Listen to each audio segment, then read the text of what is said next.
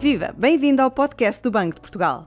O meu nome é Maria João Gago e neste episódio vamos conversar sobre os principais riscos que se colocam ao sistema financeiro. Isto a propósito da divulgação do Relatório de Estabilidade Financeira de novembro.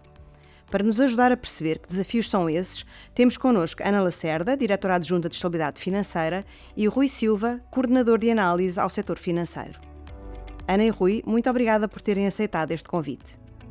Ana, podemos dizer que o abrandamento económico é o principal risco para a estabilidade financeira?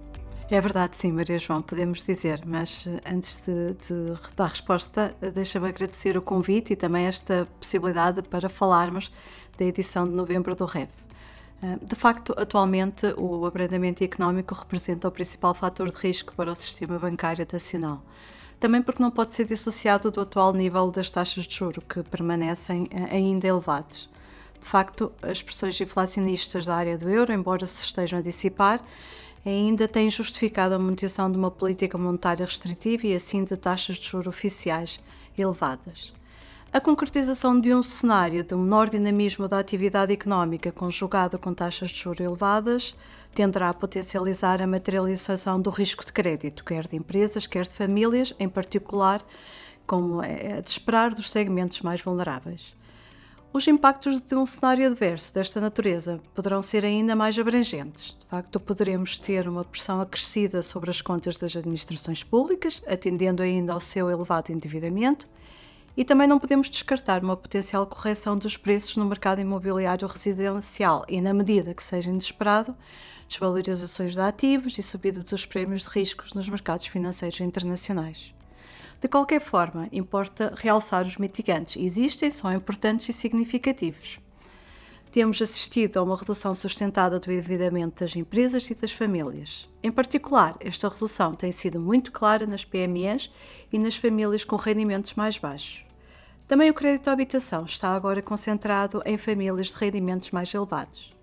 Outro mitigante importante é o nível de emprego, historicamente elevado. Uma eventual subida do desemprego prevê-se também limitada, dada a escassez de mão de obra que existe no mercado de trabalho. A inflação está a abrandar a um ritmo assinalável.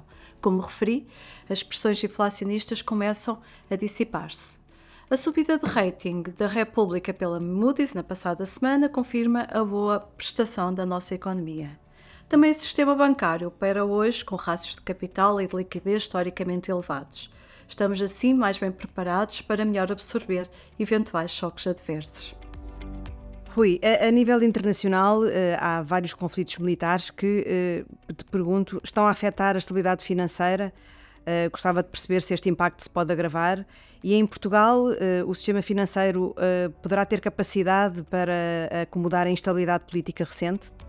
Uh, olá Maria João, boa tarde uh, e obrigado pela oportunidade para falarmos um pouco sobre o, alguns dos temas que abordamos nesta edição do Relatório de Estabilidade Financeira. Indiretamente à questão e começando pela situação internacional, a resposta é sim. Os impactos sobre a estabilidade financeira podem agravar-se pelas consequências dos conflitos militares em curso, na Ucrânia e mais recentemente no Médio Oriente. E, e de que forma é que isto pode acontecer? Bem, estes eventos podem, por exemplo, uh, acrescentar complexidade na condução de políticas, dado o potencial efeito sobre a inflação e a atividade económica. Poderão também levar a desvalorizações de ativos e a subidas dos prémios de risco nos mercados financeiros internacionais. Já no plano doméstico, o recente quadro de incerteza política que o país vive é uma nova fonte de risco, apesar de mitigada pela expectável aprovação do Orçamento de Estado para 2024 proposto pelo atual governo. É, é importante frisar que os riscos que decorrem do atual contexto de incerteza acrescida realçam os méritos do ajustamento que a economia portuguesa registrou na última década e que foi transversal aos vários setores institucionais, mas também apelam à manutenção dessa trajetória.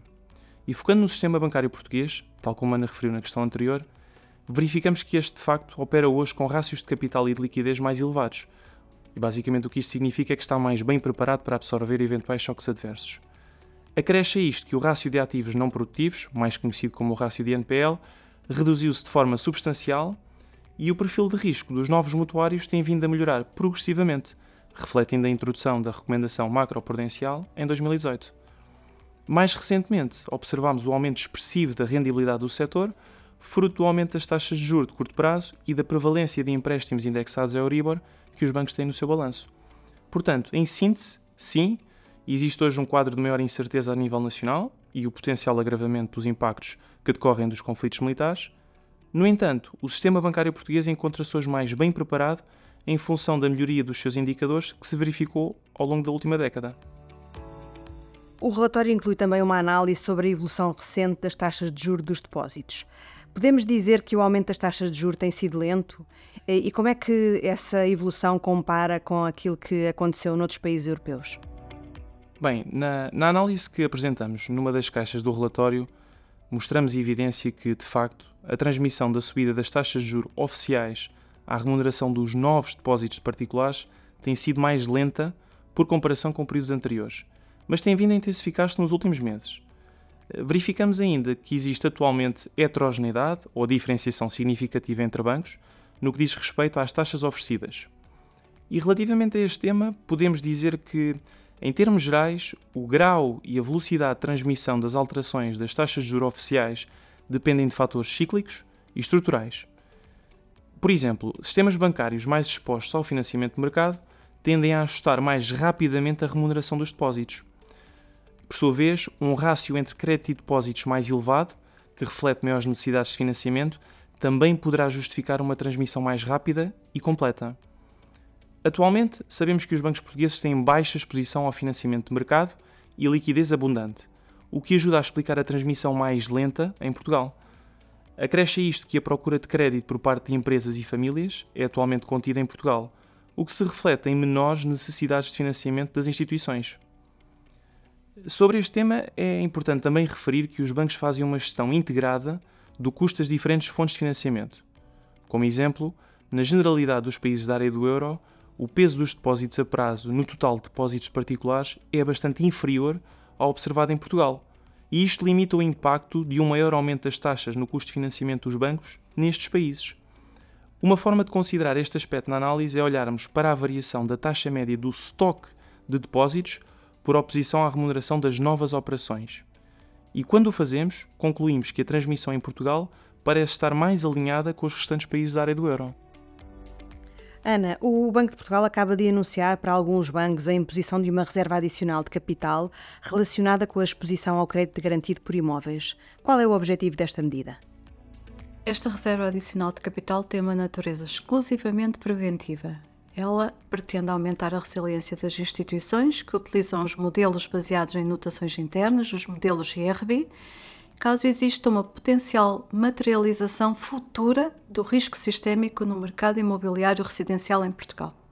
Com esta medida, o Banco de Portugal, enquanto autoridade macroprudencial nacional, pretende reforçar a resiliência das instituições a uma potencial inversão do ciclo económico, bem como a uma possível correção significativa e inesperada dos preços do imobiliário residencial. É importante notar que, num cenário de materialização destes riscos, esta reserva pode ser libertada, contribuindo assim para a manutenção da concessão do crédito à economia. Neste caso, o Banco de Portugal anunciará o período durante o qual não é expectável um aumento desta reserva. Por último, recordo que esta nova medida vem complementar a existente recomendação macroprudencial, recentemente revista no que diz respeito ao cálculo das taxas de esforço. Ana e Rui, muito obrigada por nos explicarem como o atual contexto económico e geopolítico desafia o sistema financeiro. Quanto a si, conheça em pormenor a edição de novembro do Relatório de Estabilidade Financeira em bportugal.pt e siga-nos no X, LinkedIn e Instagram.